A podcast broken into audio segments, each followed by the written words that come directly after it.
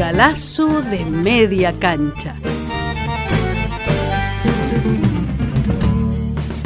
Ahora sí, señoras y señores, empieza un galazo de media cancha. Galazo de media Galazo cancha. de media cancha. El programa de Norberto Galazo en Caput. Los lunes a las 16.30 en Caput. Galazo, Galazo de de media, media cancha. cancha. Hola, buen día Norberto, ¿cómo estás? ¿Qué tal? ¿Cómo andas vos? Bien, ¿cómo, cómo te levantaste hoy? Bien, bien, bien. Norberto, hemos avanzado con varios poetas. Hoy vamos a hablar de otro poeta, de, de Roberto Santoro, ¿es así? Así es. Roberto Jorge Santoro. Roberto Jorge Santoro. ¿Quién, quién fue Santoro? Santoro nació en el 39 Ujú. y tuvo una gran vocación por la poesía desde, desde muy chico. Hizo periodismo, pero además este, él- para él la poesía era algo común. No la idea de hacer el libro, sino hacer un folletito con unas poesías, hacer una lámina con una poesía, este, Claro. eh, y difundirla, eh, ir por ejemplo a la puerta de un cine y distribuirla el mismo. Ah, mira. Sí, sí, es, es, el- es la contracara de los, de los poetas, digamos, serios y, Académico, y adustos, sí, y académicos, ¿no? Claro. Norberto, e- era el que decía que era un, un poeta surrealista porque era realista del sur. Sí, sí. ¿Es así? Sí, acá, eh, por ejemplo, hay una descripción que él hace del mismo. Ajá. Dice sangre grupo A, factor RH negativo, 34 años, esto fue en el 73, ¿no? Ujú. 12 horas diarias a la búsqueda castradora e inhumana del sueldo que nunca alcanza, dos empleos, escritor surrealista, es decir, realista del sur, como decimos, Sí. Vivo en una pieza, hijo de obreros, tengo conciencia de clase, rechazo ser travesti del sistema, esa podrida máquina social que hace que un hombre deje de ser un hombre, obligándolo a tener un despertador en el culo, un infarto en el cuore, una boleta de prode en la cabeza y un candado en la boca. Eso lo dice en la revista Esa es su presentación, su currículum vitae. en la, claro, en la revista Octubre, en la revista Rescate de octubre del 73. Mira. Pero ya de los 24 años él hace una revista literaria. Ujú.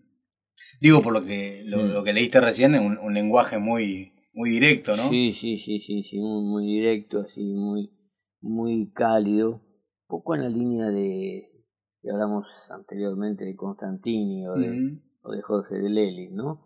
De esa generación del 60 que en general no entró en los ámbitos este, de, la, de la literatura formal, ¿no? en la Academia de Letras, en la Universidad de, de Filosofía y Letras, sino que fueron, este, hicieron de la poesía algo, algo que para él era una cosa muy, muy común, ¿no?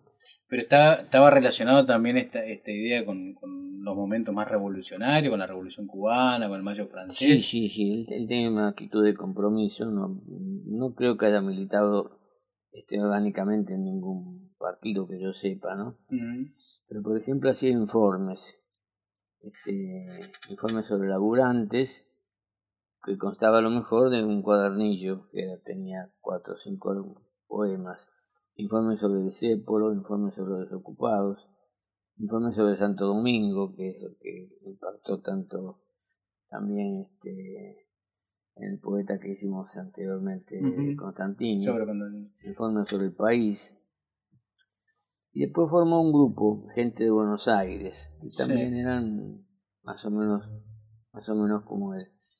Y en, y en eso, este, siempre con, con poca guita, empezó a estudiar la forma de cómo se podría editar. Sí. Editar este, de una manera barata, Ujú. de manera que se pudieran hacer cosas que se pudieran regalar.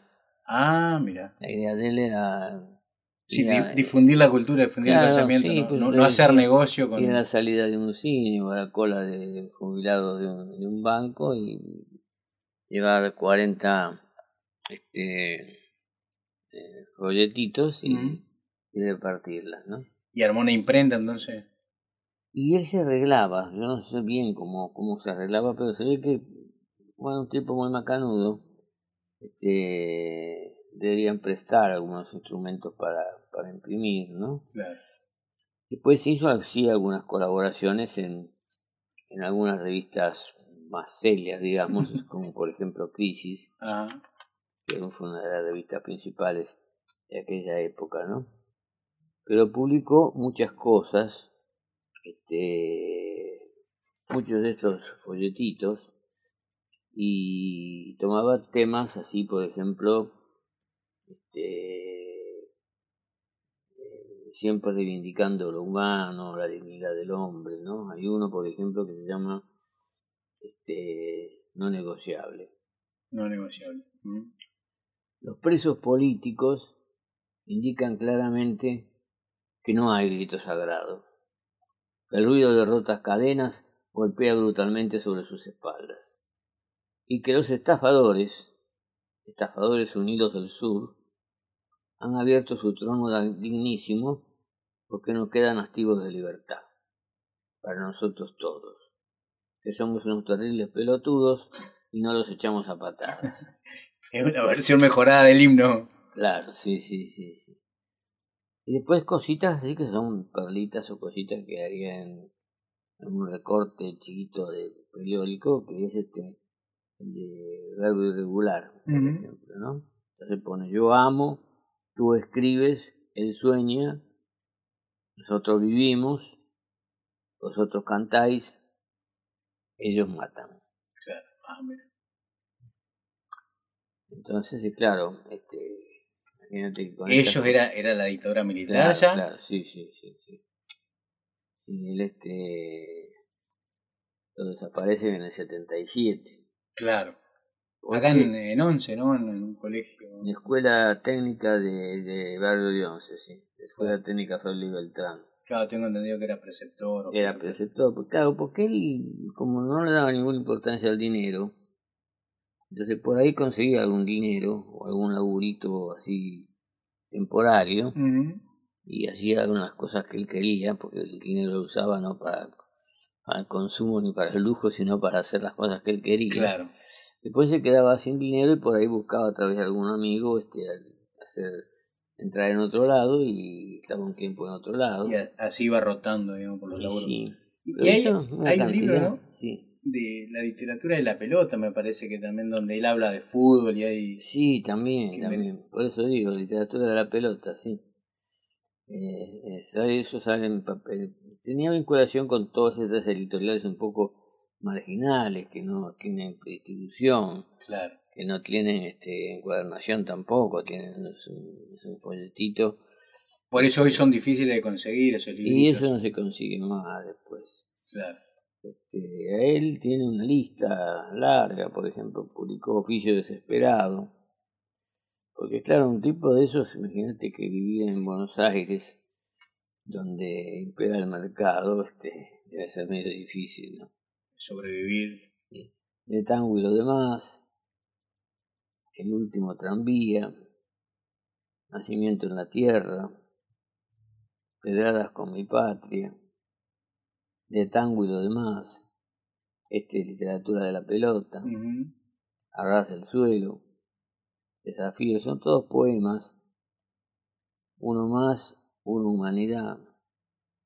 En esta tierra lo que mata es la humedad, en esta tierra, pues cuatro canciones y un vuelo, las cosas claras, la trenza loca, no negociable que es este Ah, el que que leímos acá. 25 poemas negros sin filtro. Lo que veo y no lo creo.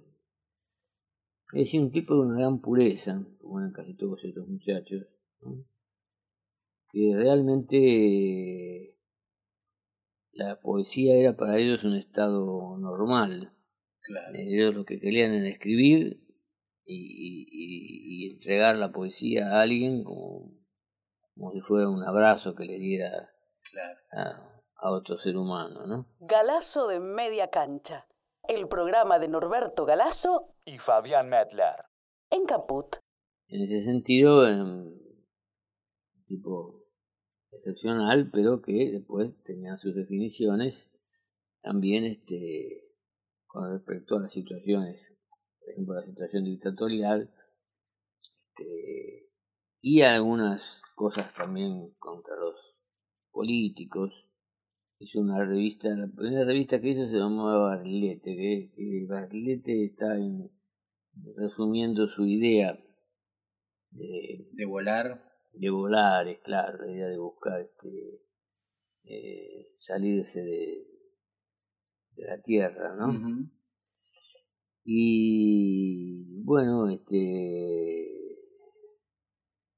lo matan en el 77, así que fíjate que vive porque nació en el 39, es decir, claro, 48 años. Claro, claro, joven. Sí. Ahora escribió, escribió un montón, digo, en 48 años. Sí, porque él escribía, escribía y después este, yo no sé si fotocopias, yo tengo algunas por ahí, algunas cosas que no, no llegué a conocerlo, ¿no?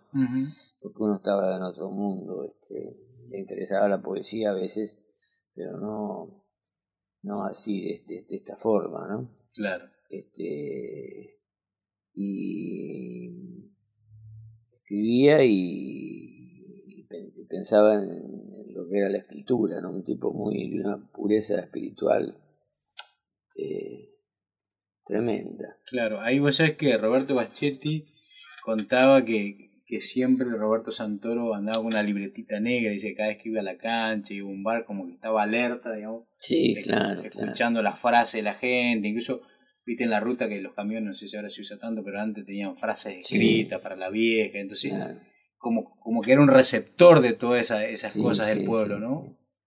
Sí, esa era la actitud, la actitud era esa. Lógicamente la literatura oficial, la Academia de Letras y los grandes maestros de la literatura este, nunca le dieron mayor importancia. Él siempre circulaba en estos estas revistitas de marginales. de, vida azarosa porque por ahí con un amigo hacía una revistita que al segundo o tercer número ya no tenía más guita para y se acababa el emprendimiento. seguirla no claro pero este. Norberto, y esa fue una década prolífica, ¿no? La década del 60, 70 en, estas aventuras. Yo te hablaba el otro día de, de Silvain, que también andaba más o menos en eso, que después integró el centro discípulo. Porque la, el silenciamiento es tal sí. de parte de. Fíjate que publicar en el suplemento de la Nación, por ejemplo, no no tiene sentido, no tiene ni, ni aunque mandara todas las cosas que mandaran, no le publicaría Jamás nada. le publicaría, claro. claro. Él habla por ahí en determinado momento que uno de los informes lo mandó a la Nación y ni le contestaron, ¿no? Claro. Este, entonces, eh, es un, tipo de hombre, un tipo de hombre nuevo en cierto sentido, ¿no? Como que le alché. Un tipo que está eh, más allá de las pequeñas miserias, de las vanidades, de las pequeñas cosas.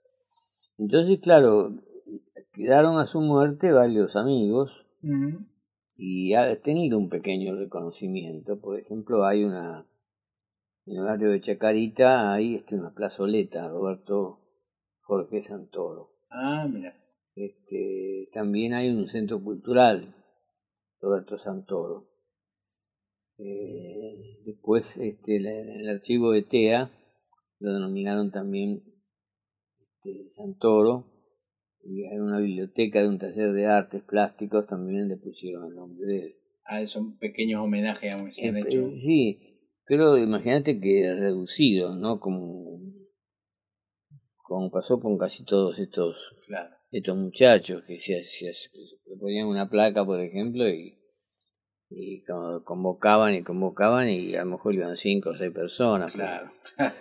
No, no, no, no, no tenían no, estaban, claro, no estaban en el aparato de difusión de la literatura que es este el elemento con el cual han destruido la poesía en gran medida, ¿no? Claro, claro. Que es lo que pasa a veces con,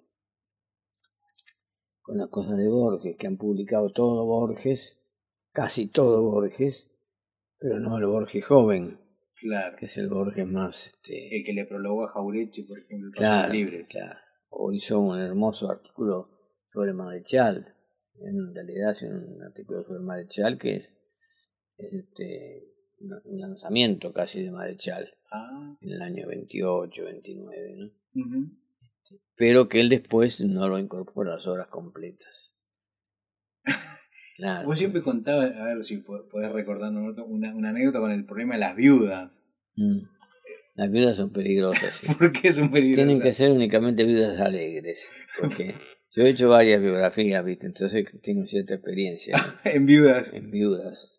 Este... Contanos alguna. Sí, no, la viuda alegre era Tania, que Tania estaba... La dice Sí. Estaba en la luna de Valencia y este, puso acá el, boliche ese Cambalache, nos invitó al boliche Cambalache, este, tocaba, no me acuerdo qué músico, con orquesta, y después nos cobró la cuenta. o no mezclaba las cosas, una cosa es la cultura, otra cosa es claro, el boliche. Claro, Una viuda Celia la viuda de Scalabrini, por ejemplo. Mecha Comaleras. Mecha Comaleras porque lo acompañó siempre en todas las cosas. Le bancó todos los problemas de él, de que él este, veces no tenía un mango y todo eso, ¿no? La viuda de Jaureche era, viuda de una familia adinerada que le permitió a Jaureche prácticamente no, ejercer la profesión. Claro, Clarita era. Clarita, Clarita Jaureche. De los Iturraspe, que son después cuando se hace la Universidad del Sur, en Bahía Blanca, sí. Eh, se hace con una expropiación a tierras de los Iturraspe, en gran parte. Ah, mira, Entonces ella tenía este. vivió más, bastante cómoda, ¿no? Claro. En vez de la viuda de Borges, que era una cosa media extraña, ¿no? Este, la Kodama, como decías vos, cuando él muere, le publica todas esas cosas, le publica eso de Marechal.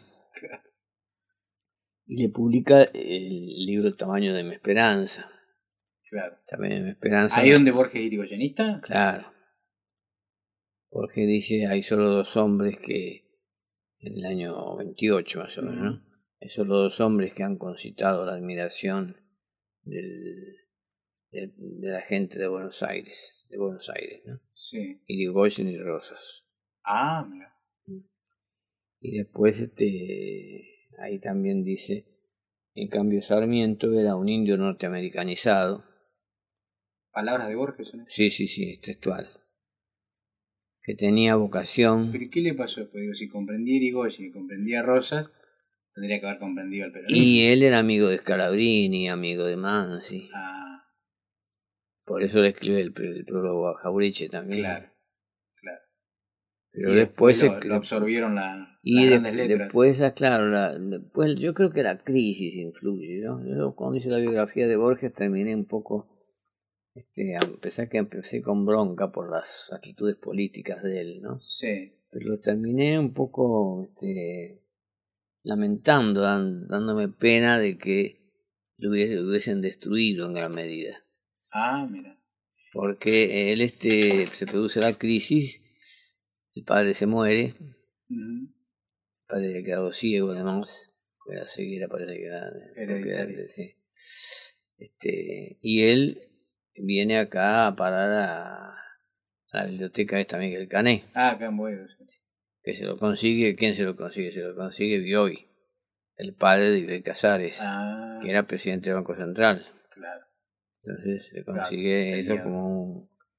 Y, y, él este, empieza a fichar libros y el primer día ficha como 40 libros. Y entonces a, la salida los amigos de los empleados de la biblioteca le llaman la atención y le dicen, no, mira, si vos seguís así, este, mañana nos echan a, la no había que ir tan rápido. Claro, hay que por lo menos hacer unos 10 libros por día. Claro. Norberto Galazo en Caput hace Galazo de media cancha. Galazo de media cancha. Galazo de media cancha. Radio Caput. Entonces él se iba al fondo, a la biblioteca o al baño con un libro y la mayor parte de esos años estuvo leyendo cosas de la biblioteca esa, que es una biblioteca de las mejores que tiene la municipalidad. Claro.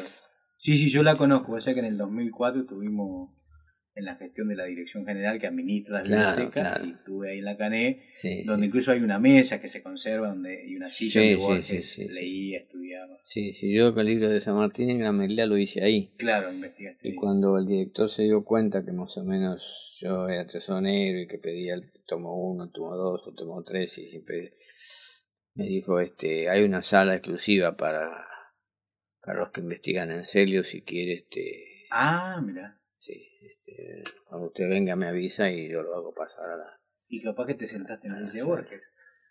No, no, no, no, no, no, no, yo me quedé entre el público nomás. Me quedé entre el público y lo único que saqué en conclusión de eso es que, que a Borges le dijeron qué cuadro le gustaba y eh, de qué cuadro era, ¿no? Y él dijo, este, de, de Goya, de, de Velázquez. Ah, no, no tenía idea o. No, no. No, no, no, de fútbol te decimos, porque Claro. la biblioteca estaba muy cerca del gasómetro. Claro, claro, no tenía que ser. gasómetro donde estaba ahí, tenés que hacerte de San Lorenzo. Y Borges, la conclusión que sacaba después, porque lo miraba en el diario, era que San Lorenzo andaba mal en esa época. En tantas épocas anduvo mal. Este, yo que fui muy amigo de Ricardo Horvath, que era un, un cuervo fanático, decía, el viejo Borges nos jodió políticamente, pero también futbolísticamente, porque después decía, me hicieron hacer este hincha de un cuadro que no sirvió para Así que. y, y Horvath se enojaba, decía, pero no te dije que es un viejo desgraciado. decía. este, pero bueno, eh, Santoro era por otro lado. Era- Claro, es un poco la antípoda de, de- del Claro, Borges. Claro, no iba a ir a las reuniones con Vittorio Campo, ni, ni Claro, Vittorio Campo ni lo habrá ignorado totalmente. ¿no? claro, no, existiría. Ah, Norberto, para, para. Eh, te olvidaste de una viuda, de una de las biografías que vos- ya estamos hablando de viuda. Bueno, le cuento a los, oyentes estamos en, en Galazo de Media Cancha, estamos hablando de un poeta, de Roberto Santoro, acá con el maestro Norberto Galazo. Y bueno, una cosa lleva a la otra y terminamos hablando de las viudas. La, la viuda de Ugarte, Ah, la vida de Ugarte era más difícil. ¿podés contar esa anécdota? O... Sí. La vida de Ugarte era más difícil porque venía, yo trabajaba en el Archivo General de la Nación, haciéndome pasar por empleado de la Acción Católica. o- un ateo militante como vos. Claro. Este, y claro, era lógico, ¿no? La esposa de un hombre que fue perseguido, incluso le robaron originales, que tuvo duelos, Claro. que fue silenciado totalmente, que no conseguía este, editoriales, Sí. que estuvo desterrado la mayor parte de su vida, tenía una actitud así paranoica. Y entonces venía y se ponía a llorar al lado mío. Ah, mira, vos tenías que contar. Vos ibas obviamente en el marco de la investigación de la- Claro, de la yo vida de- revisaba de estas cosas y yo iba revisando un bibliorato y apareció una carta. Oh, esa carta de Manuel. Ego, así me, me- un, este, una mezcla de castellano y, y francés, porque era francés. Claro. Decía, pobre Manuel. Y entonces después se le ocurría que a mí me iba a pasar lo mismo que a Manuel. Entonces decía, que tenga cuidado porque a- abajo de esta mesa tiene que haber micrófonos de la CIA. Ah, estaba como perseguida la señora. Sí, sí, sí, sí, sí. Hasta que nosotros incendiemos América Latina. Porque hay que hacer eso. Incendiar toda América Latina. Ah, estaba muy consustanciada, digamos, un poco con la idea Sí, política sí, sí, de sí. Ugarte. En su desvarío propio Claro. de una mujer que ya tenía ochenta y tantos Ah, años, una mujer grande. sola, Claro. vivía sola en un departamento, que compró con la con el- la entrega de 27 biblioratos de, del archivo de Ugarte. Ah, Se lo, parece que se lo compró este Archivo General de la Nación. claro. Y ella se compró un departamentito chiquito, donde puso sus cosas y tenía sus, este, este, esas cosas propias de una persona que alguna vez tuvo, tuvo dinero, ¿no? Claro. Te, servía un té y te lo servía con todo un, aparato de cosas, de eh, colador y con todo. Ah, mira. No utilizaba saquitos de. no, era una cosa sencilla. ¿Y una vez te quiso comer una torta? Sí, una, una vez este, nos dijo a mí y a otro compañero que eh, nos quería homenajear porque el otro compañero yo lo hice pasar por uruguayo porque ella no quería editar a Ugarte en la Argentina y yo quería editarlo. Ah. Buscar una edición. Entonces dije, no, pero este, voy a ir con un compañero que es un editor uruguayo. Este, bueno, bueno, cómo no, venga, que yo.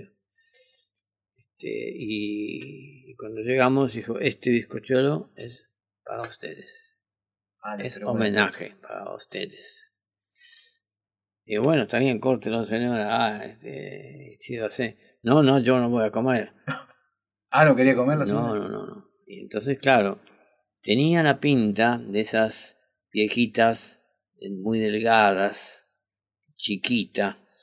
No sé si vos viste eh, este, esta, esta película de de las tres este, viejas de crónicas de encaje antiguo, no sé cómo es, no me acuerdo. Este, que invitaban a, los, a la gente y le envenenaban. Ah, tipo Gilla Murano. Sí, sí, sí, sí, Y ustedes estaban sugestionados capaz de tanto. Y yo no tanto, pero el, este muchacho amigo mío, que era medio sugestionable, empezó a transpirar. este Y cuando ella insistía, no, no, yo no, no, voy a comer yo. no se animaban ustedes y tuvimos que comer, ¿qué vamos a hacer? claro. Comíamos, tratábamos de mascar bastante la cosa por si. si sentían un gustito amargo. Claro, claro, claro, claro. Pero bueno, son historias de viudas. que son peligrosas. Bueno, Norberto, ya se nos, se nos está acabando el, el tiempo. Ahí también eh, Santoro tengo entendido que tuvo alguna participación en, en, el tema de la SADE, ¿no? Es decir, él quiso alguna vez ser desbancar, digamos, hablaba de que de, los poetas eran hasta accionistas, arte puristas y macaneadoristas. Sí. Los que estaban ahí nucleados en, la SADE. Como sí, porque claro, imagínate que esas figuras que tuvo la SADE como secretarios generales, este, que eran tipos, eh, todos ellos, eh, de, una característica muy, muy profesionales, muy, claro. así eh, no les interesaba, lo que les interesaba a Santoro era recrear en, letras, recrear en, el verso el, padecimiento, el dolor, el anhelo del hombre de la calle. Claro. Entonces, a estos hombres la no les interesaba. Claro. Era, un poco, más preciosista. Un poco la actitud que tenía Fabio. Claro. Fabio iba por la calle y a lo mejor, bueno, en la película se ve que le da un plato de sopa a un, a un vagabundo que está tirado ahí, después le deja su, su sobre todo y se va. Claro, otra sensibilidad. Claro, claro, claro. Están marcados, marcados por la, por la ternura, digamos. Claro. Que es la forma de ser poeta, porque en realidad ser poeta es acceder a una forma de vivir y de, de combinarse o de relacionarse con los demás este, eh, sin tener en cuenta el, traje que tiene, el, auto que tiene, el dinero que tiene, el prestigio que...